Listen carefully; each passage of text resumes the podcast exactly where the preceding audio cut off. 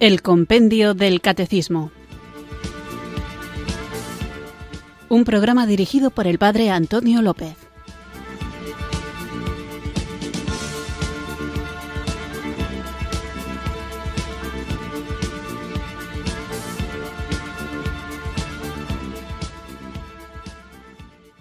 Muy buenas tardes, queridos oyentes de Radio María. Recibido un cariñoso saludo desde Irurzun, en Navarra, quienes sintonizáis una tarde más esta radio que cambia vidas, esta emisora de la Virgen, Radio María, para sintonizar el Compendio del Catecismo, este programa diario de la emisora de la Virgen en el que tratamos de conocer la fe que queremos vivir, compartir y que debemos porque la amamos, saber defender. Estamos tratando durante estos programas últimos un tema que me atrevería a decir que será el más fundamental, y es el de la Eucaristía, la Eucaristía a la que tiende la vida cristiana, de la que se alimenta la vida cristiana, porque en ella nos encontramos con Cristo mismo que en una locura imaginativa de amor ha querido quedarse con nosotros para siempre en este santísimo sacramento. Y por eso, porque es importante comprender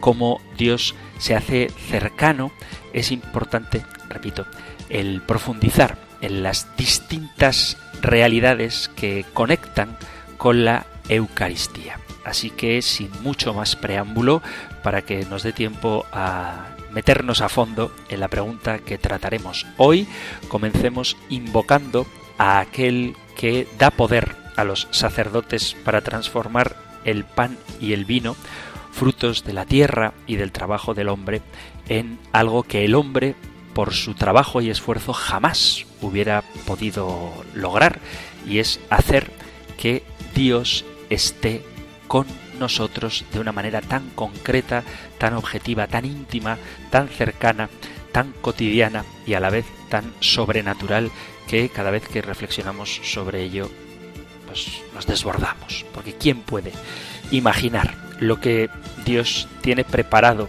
para los que le aman esto se puede atribuir a la esperanza que tenemos en el cielo, pero se puede atribuir también a quien hubiera podido imaginar lo que Dios ha preparado para los que le aman y esta realidad que desborda nuestra imaginación es el Santísimo Sacramento del altar, la Eucaristía, la presencia real, viva, eficaz de Cristo en su cuerpo, sangre, alma y divinidad cada vez que participamos de este Santísimo Sacramento. Vamos pues a comenzar con un canto cuya letra es de Santa Teresa de Ávila, que nos sirva como invocación al Espíritu Santo.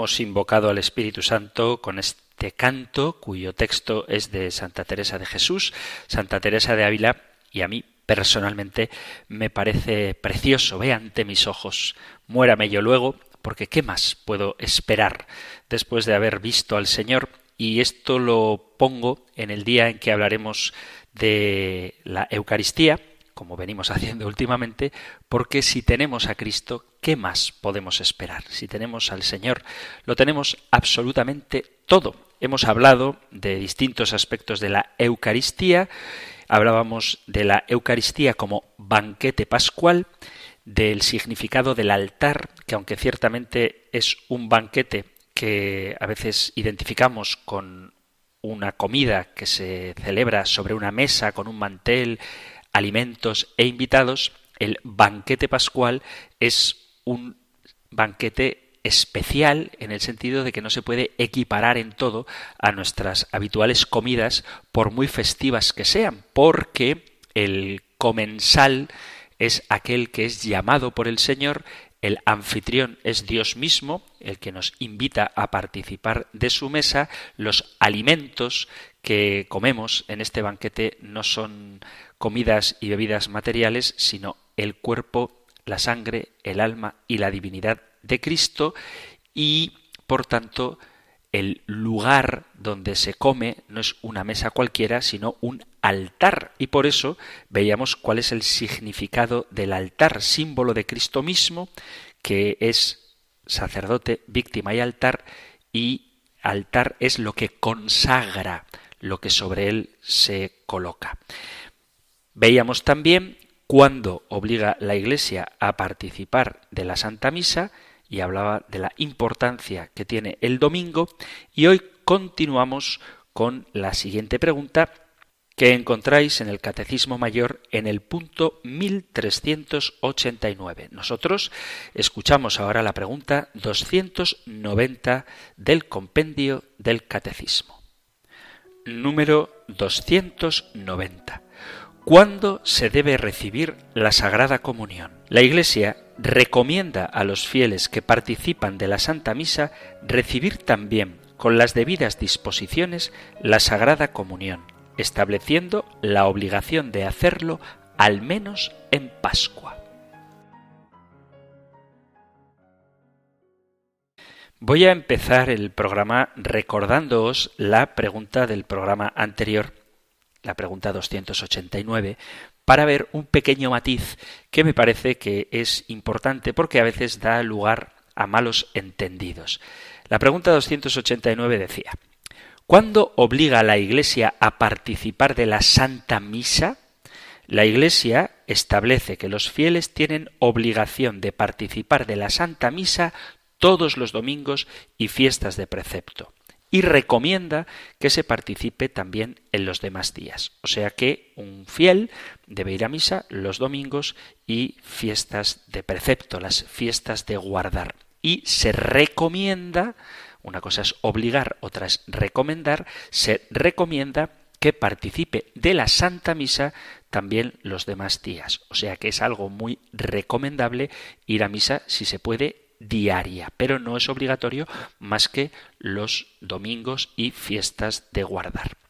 Y la pregunta que corresponde al día de hoy es ¿cuándo se debe recibir la Sagrada Comunión? La Iglesia, vuelvo a repetir, recomienda, recomienda a los fieles que participan en la Santa Misa recibir con las debidas disposiciones la Sagrada Comunión, estableciendo la obligación de hacerlo al menos en Pascua.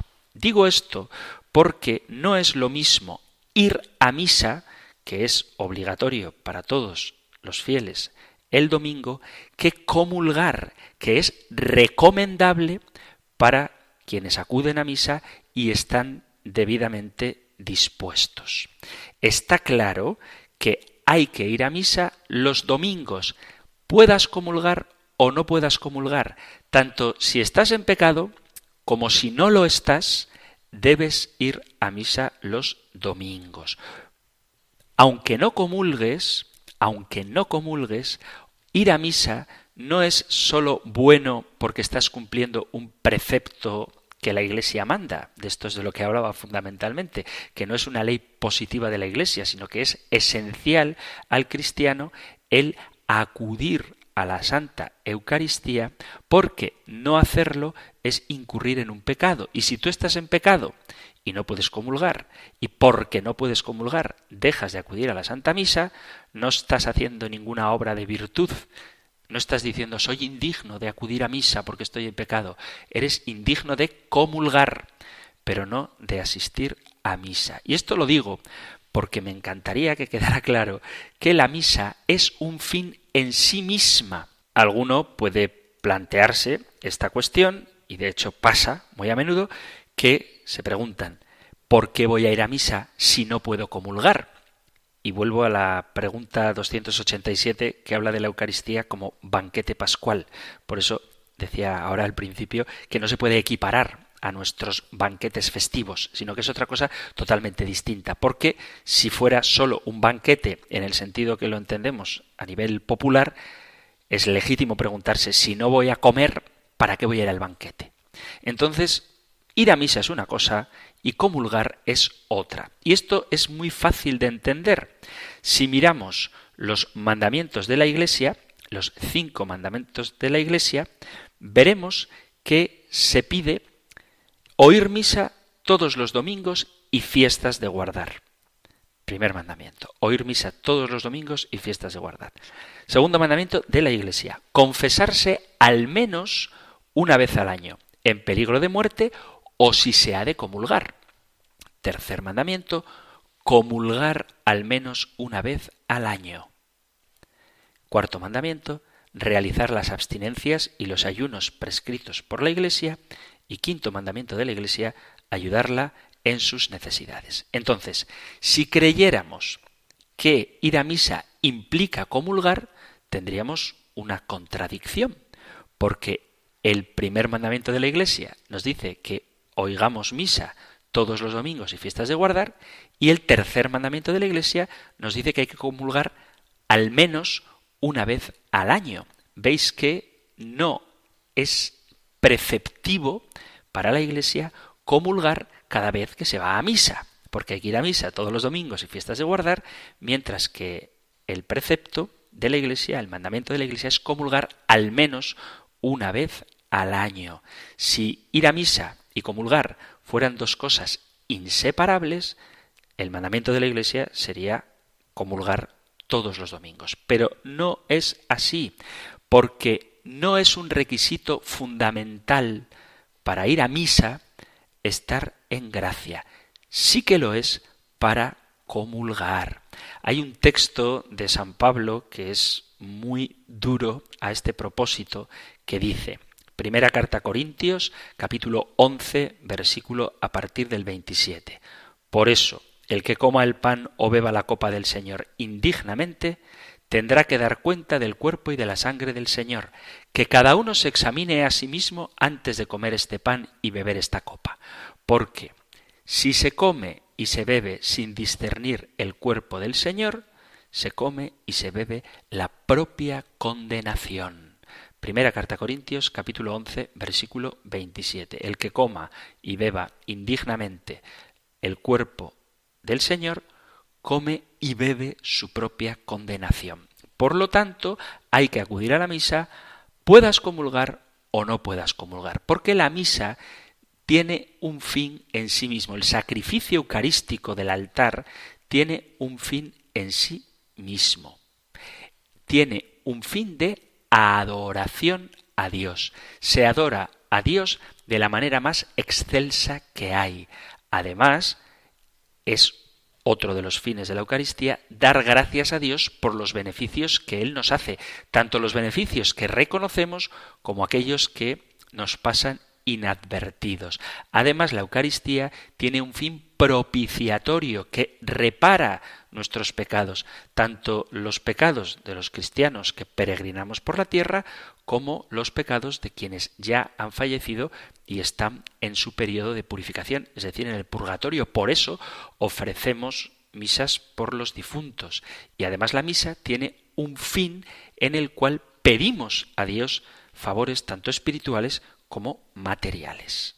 Quiero decir con todo esto que participar en el santo sacrificio del altar, comulgues o no, tiene en sí mismo un valor. Por lo tanto, no es absurdo ir a misa y no comulgar. Además, no se trata de un mandamiento más, sino que participar en la misa tiene un carácter de riqueza enorme que nos puede ayudar a recibir una gracia sobrenatural solo participando de la misa aunque no comulguemos. Esta gracia es la que nos fortalece para recurrir al sacramento de la reconciliación, al de la penitencia y ahora y así, cuando tengamos las debidas disposiciones, poder recibir la comunión sacramental. La misa es acción de gracias a Dios, es una oración perfecta de alabanza, es el memorial del sacrificio de Cristo, de su cuerpo, es la presencia de Cristo, es el poder real de su palabra y de su espíritu. Por lo tanto, ese argumento de si voy a un banquete y no puedo comer, ¿para qué voy? no tiene sentido cuando entendemos el verdadero valor de la Santa Misa. ¿Por qué? Por ejemplo, si a mí me invitan a un cumpleaños con un banquete de alguien a quien yo aprecio muchísimo, pero resulta que al día siguiente de esa celebración me van a hacer, por poner un ejemplo, una colonoscopia y me piden, para que pueda hacerme la prueba, que esté dos días sin comer nada, aunque yo no pueda comer nada, voy a ir a ese cumpleaños al que un ser amado por mí me ha invitado para acompañarle, para felicitarle, porque Él va a disfrutar de mi presencia aunque yo no pueda comer de los alimentos que pone en su fiesta de cumpleaños. Y además voy a gozarme yo también de su presencia, voy a gozarme de su alegría y le voy a felicitar. Bueno, pues en ese mismo sentido tú puedes ir a misa y no comulgar porque cuando vas a misa adoras, agradeces, pides perdón y pides nuevos favores y por lo tanto me vinculo a Jesucristo de manera que la acción redentora que se actualiza en el santo sacrificio del altar me beneficia, aunque no pueda comulgar. Creo que esto es algo que tenemos que dejar claro. Las personas que no pueden comulgar porque están en situación irregular o porque están en un pecado personal, privado, que nadie lo sabe. De esto hablaremos, si Dios quiere, el próximo programa. Y no tienen las disposiciones necesarias para comulgar, deben acudir a misa. Pueden hacerlo y deben hacerlo, porque la misa tiene un valor en sí misma. Por poneros un ejemplo que es muy cotidiano, los niños que no han hecho la primera comunión deben participar de la Santa Misa todos los niños que no han hecho la primera comunión deben participar de la Santa Misa y de manera, si queréis, todavía más imperiosa, los niños que se preparan para la primera comunión. Todavía no van a recibir el cuerpo de Cristo sacramentalmente, pero se benefician de todos los bienes espirituales que supone la celebración de la Eucaristía. Alguno podría arguir diciendo que a la Santa Misa la llamamos Eucaristía y que por lo tanto no tiene sentido acudir a la misa si no vas a participar de la Eucaristía. Mirad, hay un recurso literario, recurso literario que todos usamos, pero que a lo mejor no todo el mundo sabe cómo se llama, que es la sinécdoque.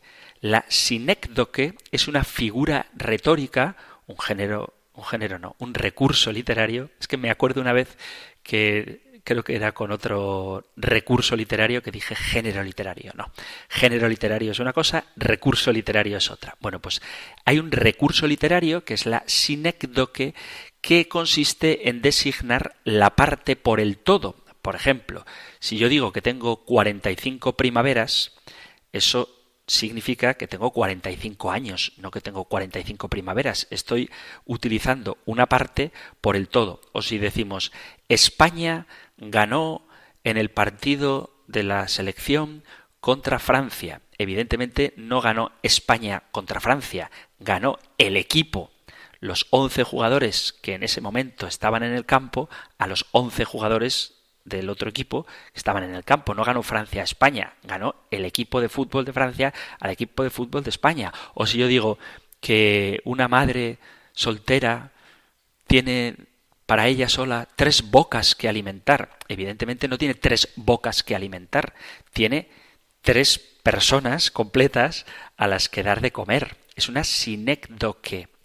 Cuando digo voy a escribir unas letras a un amigo que hace mucho que no sé nada de él, no le voy a escribir unas letras, le voy a escribir unas palabras, le voy a escribir una carta. Utilizamos la parte por el todo. Y, desafortunadamente, puede ocurrir que al hablar de la Eucaristía, al referirnos a la Santa Misa, corramos el peligro de confundir la sinécdoque, este recurso literario, con la realidad que estamos queriendo expresar.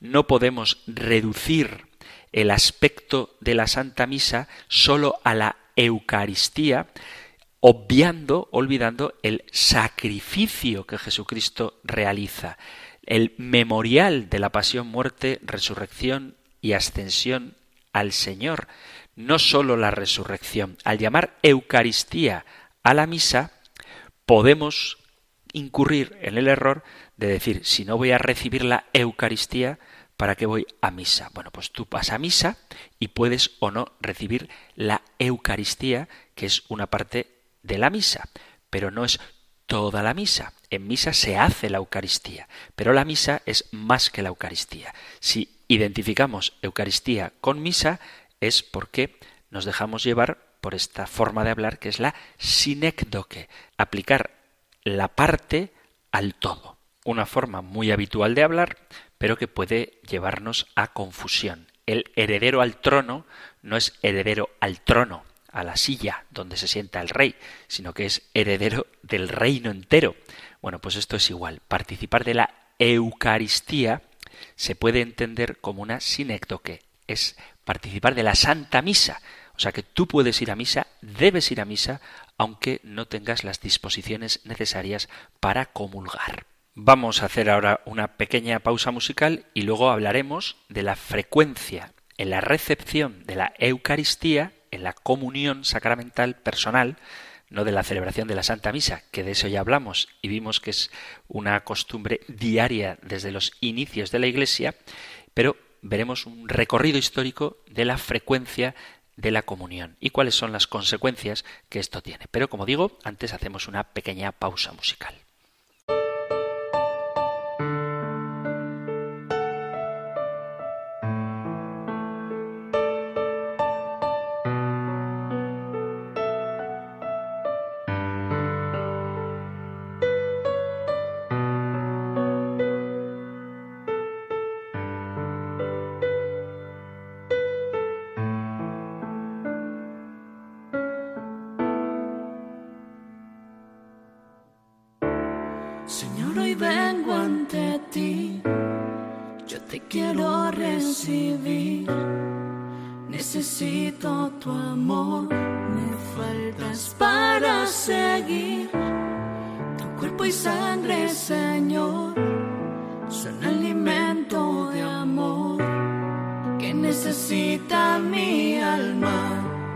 i miei.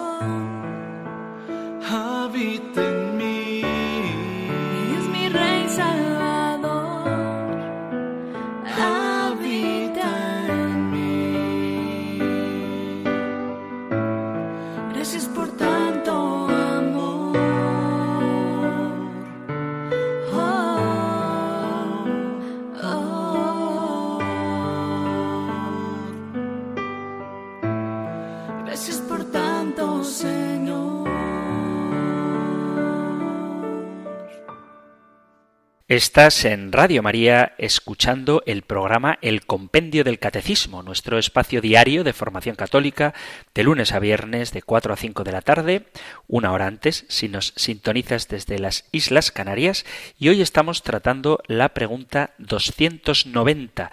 ¿Cuándo se debe recibir la Sagrada Comunión? Hemos hablado hasta ahora de que no es lo mismo participar de la misa que comulgar y cómo se debe participar de la misa siempre, cada domingo y fiestas de guardar, aunque no se tengan las disposiciones necesarias para comulgar, porque los mandamientos de la Santa Madre Iglesia nos piden comulgar al menos una vez al año por Pascua de Resurrección. Como os anunciaba antes de la pausa musical, vamos a ver ahora un recorrido histórico a propósito de cómo o con qué frecuencia se recibía la comunión a lo largo de la historia. Es algo muy importante, muy trascendente, para que tengamos conciencia clara de que recibir la Eucaristía no es cualquier cosa. De eso hablaremos, si Dios quiere, en el próximo programa. Lo que sabemos es que en la antigüedad hay muchos detalles que nos hacen pensar en que lo normal era recibir la comunión diaria. Los fieles cristianos más piadosos que conocían la palabra del Señor cuando dice tomad y comed, tomad y bebed, ven en la comunión sacramental el modo normal de participar de manera plena en el sacrificio de la Eucaristía. Únicamente quienes estaban preparando para el bautismo, los catecúmenos, o quienes se sentían pecadores o estaban sometidos a la disciplina penitencial se veían privados de la comunión sacramental. Sin embargo, a pesar de que había hábito de comunión diaria, con el tiempo esta tradición fue debilitándose en la práctica o poniéndose en duda la conveniencia de recibir la Eucaristía diaria. Por ejemplo, Santo Tomás de Aquino dice, es claro que es conveniente recibir el sacramento todos los días para recibir a diario su fruto. En cambio, por parte de quienes comulgan, dice Santo Tomás, no es conveniente a todos acercarse diariamente al sacramento, sino sólo las veces que se encuentren preparados para ello. Ni alabo ni critico recibir todos los días la comunión eucarística.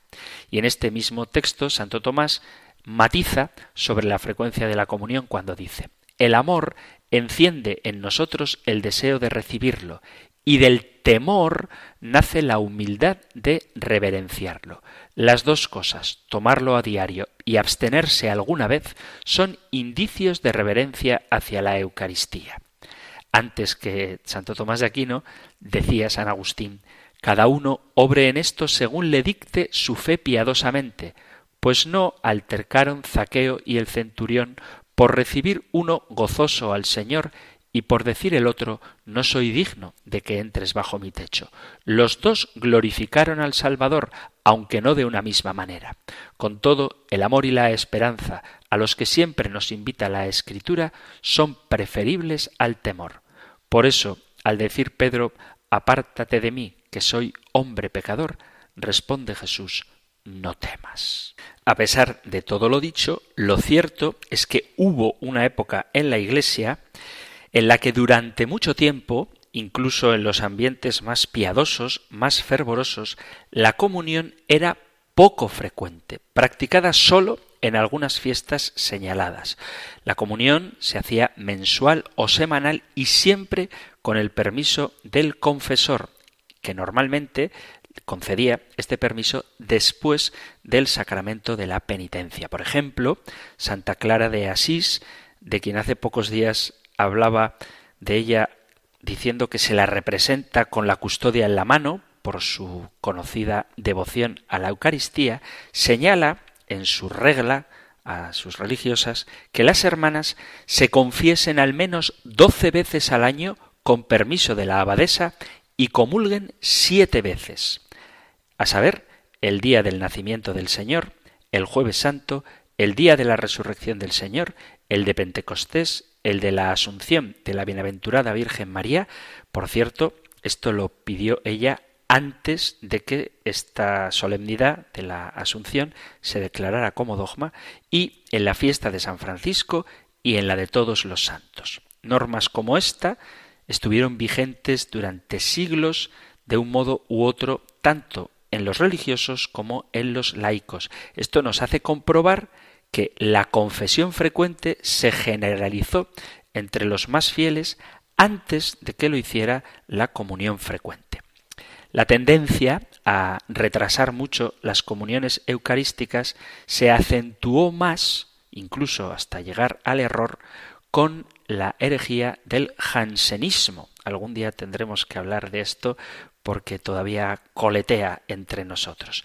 Uno de los actos más valiosos del magisterio de los papas en la historia de la Iglesia referido a la recepción de la comunión es el decreto de San Pío X sobre la comunión frecuente que se llama Sacra Tridentina Synodus, un documento que es del año 1905.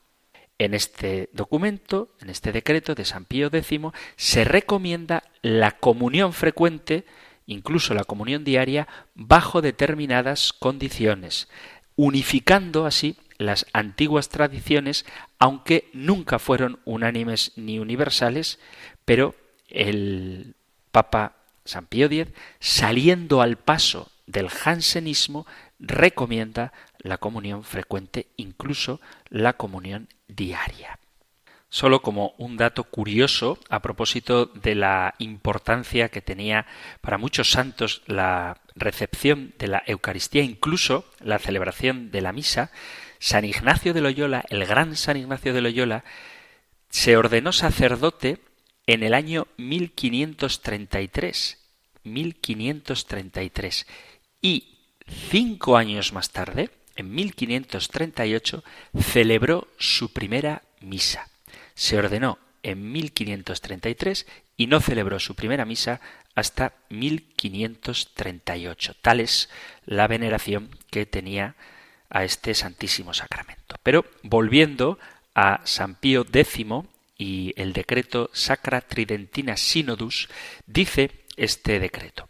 El deseo de Jesucristo y de la Iglesia de que todos los fieles se acerquen diariamente al sagrado convite se cifra principalmente en que los fieles, unidos con Dios por medio del sacramento, tomen de ahí fuerza para reprimir la concupiscencia, para borrar las culpas leves que diariamente ocurren y para precaver los pecados graves a que la fragilidad humana está expuesta. Pero no principalmente para mirar por el honor y reverencia del Señor, ni para que ello sea paga o premio de las virtudes de quienes comulgan. De ahí que el Santo Concilio de Trento llama a la Eucaristía antídoto con que nos libramos de las culpas cotidianas y nos preservamos de los pecados mortales. Según esto, la comunión frecuente y cotidiana está permitida a todos los fieles de Cristo, de cualquier orden y condición, de suerte que a nadie se le puede impedir con tal que esté en estado de gracia y se acerque a la sagrada mesa con recta y piadosa intención. La recta intención consiste en que quien se acerca a la sagrada mesa no lo haga por rutina, por vanidad o por respetos humanos, sino para cumplir la voluntad de Dios, unirse más estrechamente con Él por la caridad y remediar las propias flaquezas y defectos con esta divina medicina. Aun cuando conviene sobremanera que quienes reciben frecuente y hasta diariamente la comunión estén libres de pecados veniales, por lo menos de los plenamente deliberados y del apego a ellos, basta sin embargo que no tengan culpas mortales con propósito de no pecar más en adelante.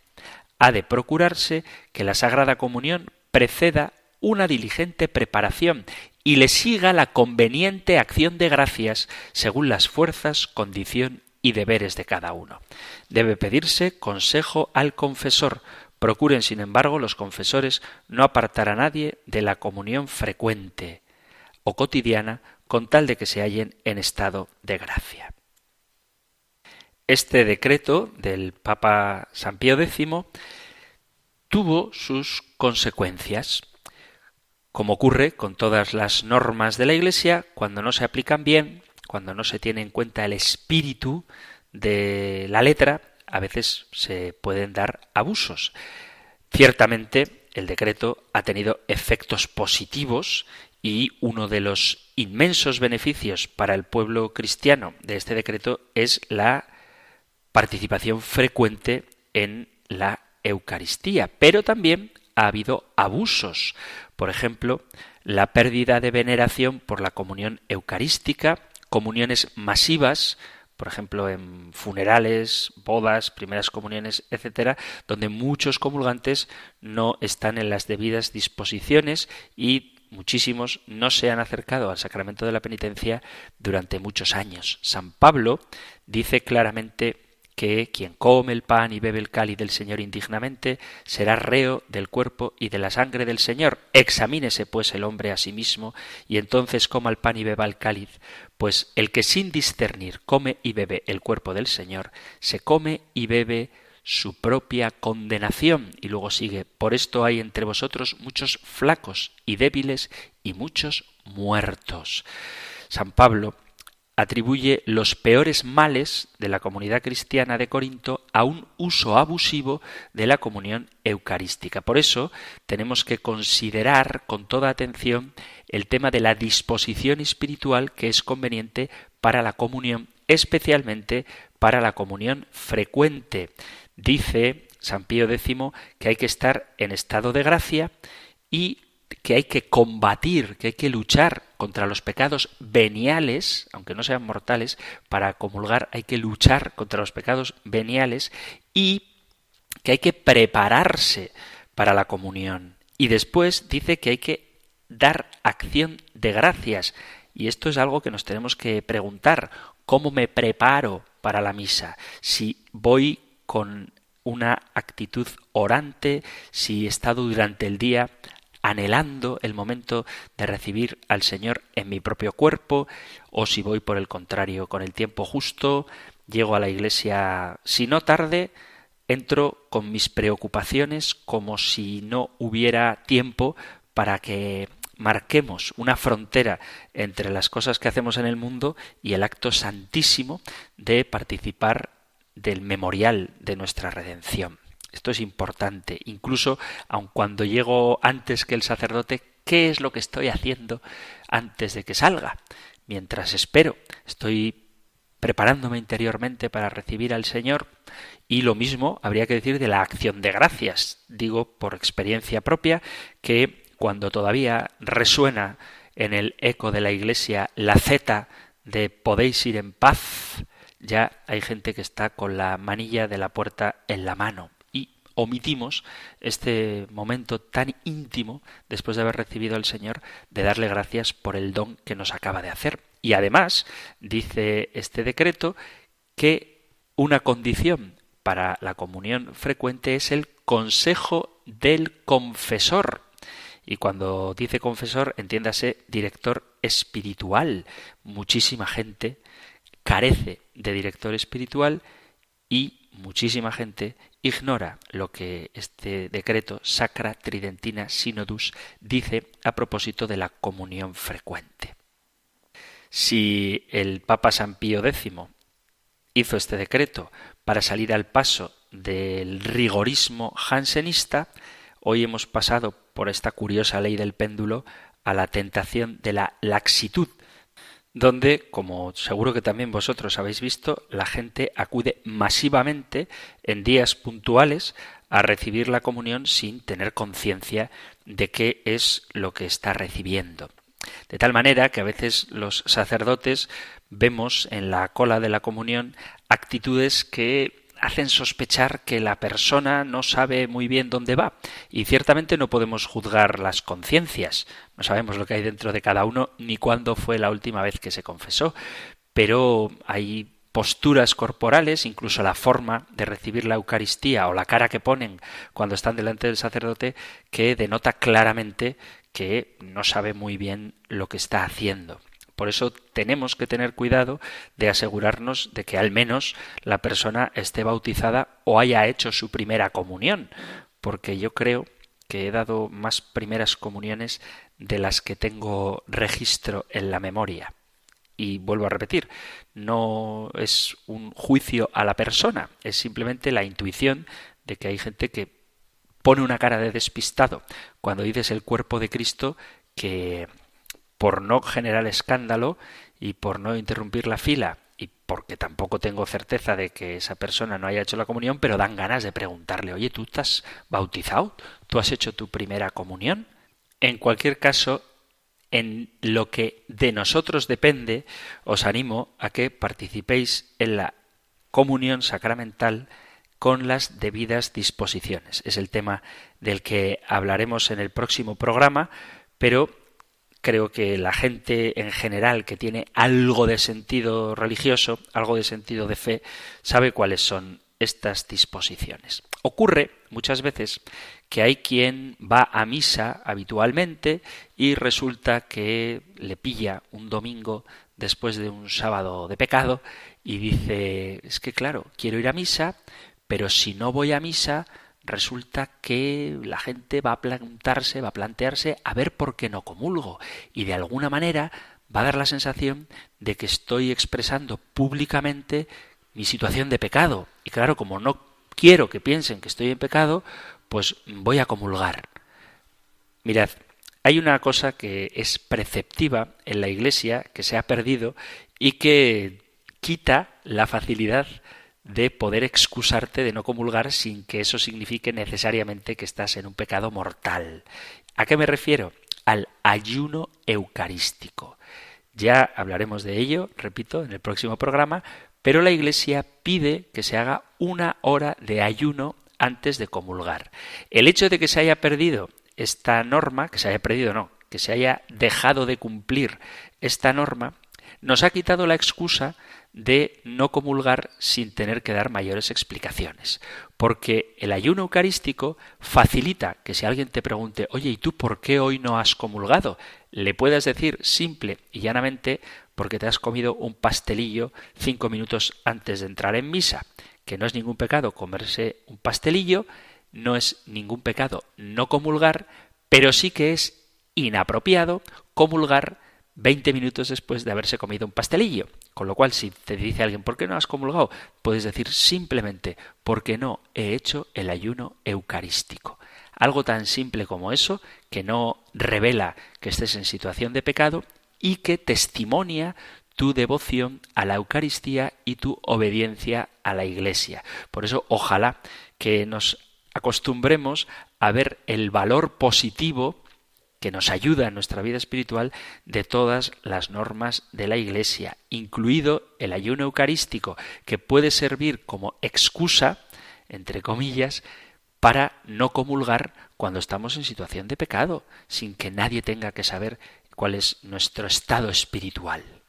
Y en cualquier caso, os vuelvo a repetir que no comulgar no es ningún pecado. Antes, al contrario, sería un pecado comulgar teniendo conciencia de pecado grave. Pero dejar de hacerlo por esta conciencia es una virtud, es una virtud en el sentido de que denota tu veneración, tu respeto, tu conciencia de quién es al que vas a recibir y cómo en ese momento no estás preparado para hacerlo. Y no hay ningún problema. Cuando puedas, te confiesas y después comulgas. Y aquí vuelve a salir un tema del que recuerdo que hablamos una vez, pero como son muchos programas y muy espaciados en el tiempo, es fácil que a lo mejor no lo recordéis y si lo recordáis y ya os suena, pues para quienes no lo sepan. ¿Es legítimo eso de decir comulgo y ya me confieso después de misa? La respuesta es que en principio no. Si no estás en disposición de comulgar, no comulgues, que no pasa nada. Y ya cuando puedas, cuando te hayas confesado, comulgas en la siguiente misa.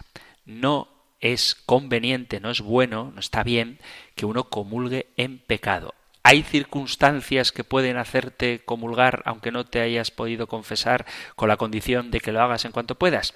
Hay circunstancias, pero son muy pocas y muy difíciles. Por ejemplo, un sacerdote que tenga que celebrar la misa, él sí debe comulgar y si resulta que tiene conciencia de estar en pecado, no puede no celebrar la misa porque le están esperando los fieles, en ese caso, pues sí se entiende que comulgue aunque todavía no se haya confesado, con la condición de que en cuanto pueda lo haga. O, por ejemplo, el día de tu boda vas a comulgar porque te vas a casar ese día y has cometido un exceso de alcohol la noche anterior y has dicho alguna cosa inapropiada, incluso has puesto en peligro tu vida porque después de la borrachera cogiste el coche, bueno, a lo mejor ahí estás en una situación de pecado, vamos a decir, grave, pero claro, ¿cómo no vas a comulgar el día de tu boda? Bueno, pues ahí comulga y en cuanto puedas, confiésate si no has podido hacerlo antes. Pero son situaciones, como os digo, muy excepcionales. Lo normal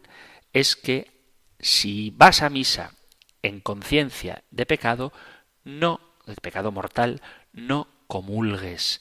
No pasa absolutamente nada. Hay que estar en gracia para comulgar, pero Ojo, eso no significa que necesites estar recién confesado.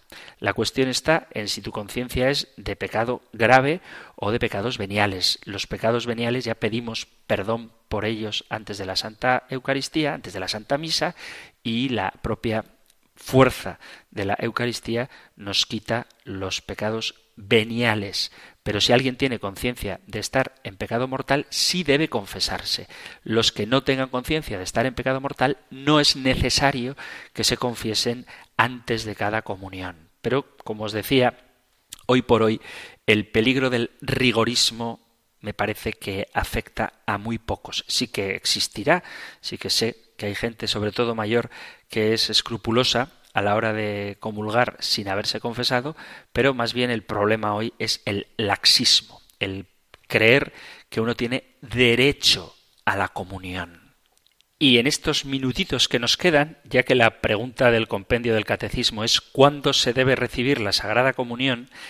Una pregunta que quizá pueda surgir y es ¿cuántas veces puedo comulgar al día. A veces hay personas que participan de más de una misa y no solamente dos, sino en ocasiones hasta tres y cinco. Por ejemplo, un sacristán, un acólito, un ministro extraordinario de la Eucaristía o la gente del coro puede comulgar en todas las misas de las que participe. Algunos han pensado que hay que comulgar para no generar escándalo. Vuelvo a repetir que el escándalo no es no comulgar, sino comulgar inadecuadamente. Y es que hay gente que es muy rápida en esto de criticar, pero eso no te da derecho a comulgar siempre que participes de la misa si lo haces más de una vez al día.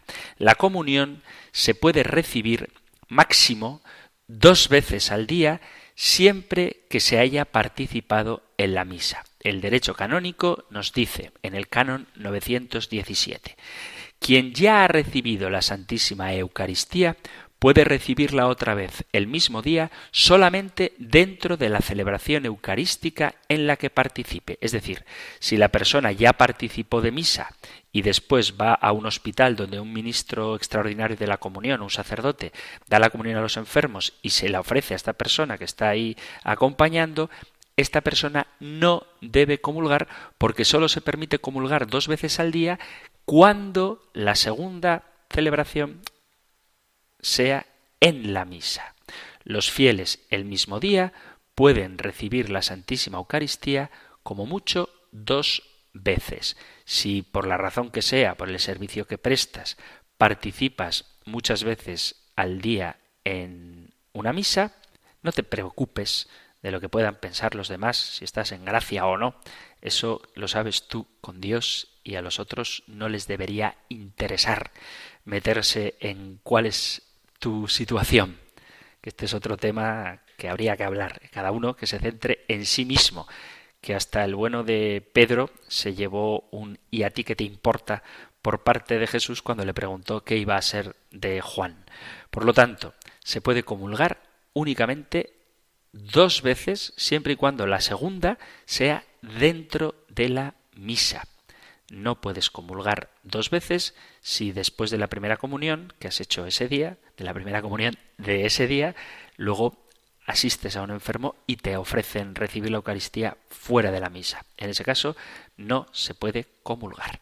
Únicamente se puede comulgar dos veces cuando la segunda es dentro de la misa. ¿Y los sacerdotes? ¿Cuántas veces pueden comulgar los sacerdotes?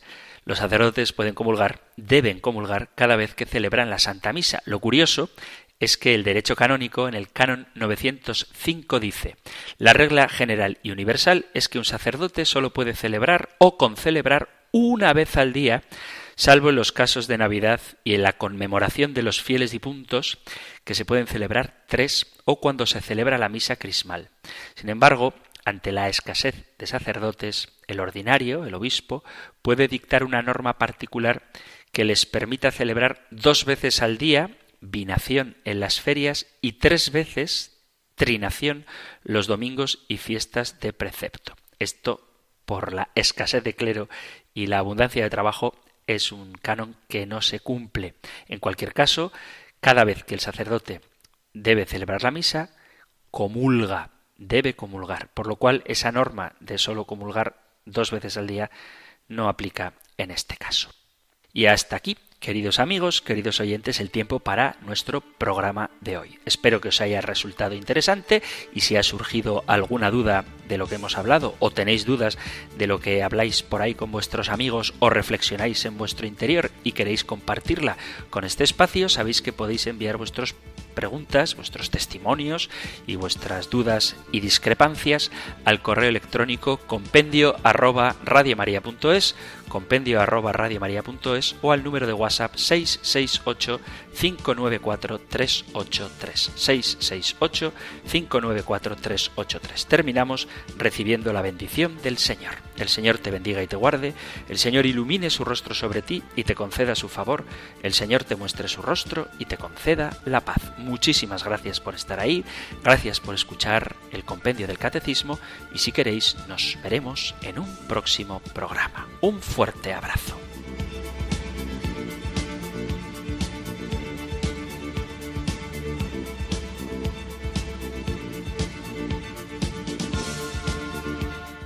El Compendio del Catecismo. Un programa dirigido por el Padre Antonio López.